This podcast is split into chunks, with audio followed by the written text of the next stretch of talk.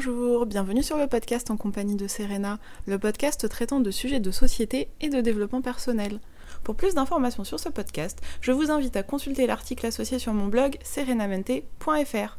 Bonjour, bienvenue dans l'épisode 26 de ce podcast. Aujourd'hui, je voulais parler avec vous du bénévolat. Comment faire du bénévolat, où en faire et comment se rendre utile? Je voulais vous donner aussi mes petits tips, mes petites astuces pour aider les autres à se remettre de cette période difficile liée au Covid. C'est un contexte particulier et souvent très éprouvant psychologiquement. Aussi, vous aussi vous avez peut-être besoin de vous rendre utile et pourquoi pas de faire du bénévolat et d'aider les autres. Il convient tout d'abord de se rappeler qu'on peut se rendre utile très facilement en effectuant des petites actions minimes, voire même anodines mais qui pourront réellement avoir un impact autour de vous. Parfois, des petits gestes peuvent apporter du confort ou simplement un peu de chaleur humaine. Tout d'abord, les cosmétiques. Si vous aussi, vous avez parfois trop de cosmétiques, vous pouvez les donner à des associations. En effet, les sans-abri ont toujours besoin de produits d'hygiène, tout comme les personnes dans des situations précaires. Alors si vous avez des échantillons de parfums, de soins, des produits d'hygiène, y compris pour les femmes, n'hésitez pas à prendre contact avec des associations, ce sera toujours très utile. Pour ma part, je donne régulièrement dans les hôpitaux, dans les associations contre le cancer, mais aussi dans d'autres associations relatives à des causes qui me tiennent à cœur. Je pense notamment à une association qui vient en aide à des femmes qui n'ont pas les moyens de s'acheter des produits de maquillage par exemple. Ensuite, il y a la nourriture.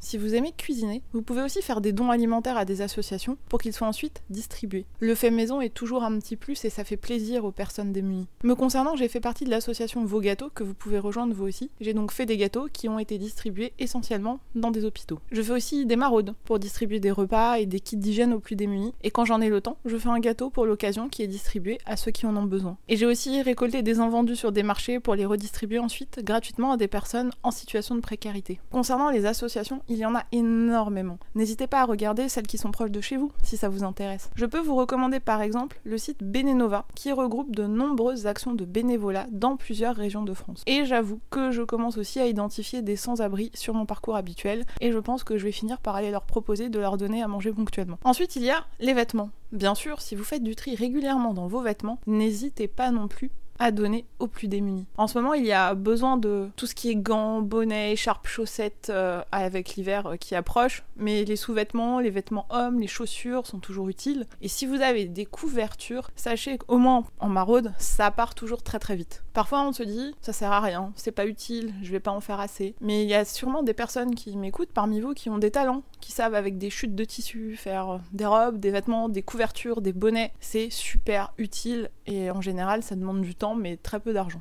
Enfin, je voulais mentionner la chaleur humaine. Vous pouvez aussi discuter avec des personnes en détresse, que ce soit sur les réseaux sociaux ou en direct. En effet, apporter de la chaleur humaine est très important et fait toujours beaucoup de bien. N'hésitez pas à tisser du lien derrière vos écrans, à soutenir les personnes qui en ont besoin. Je pense notamment aux étudiants qui sont parfois en grande détresse, aussi bien matériellement que psychologiquement. Mais c'est valable pour tout le monde. Si dans votre entourage il y a une personne qui va mal, parfois juste rendre une petite visite, prendre un café, un thé, discuter, ça peut faire la différence. Voilà, cet épisode est maintenant terminé.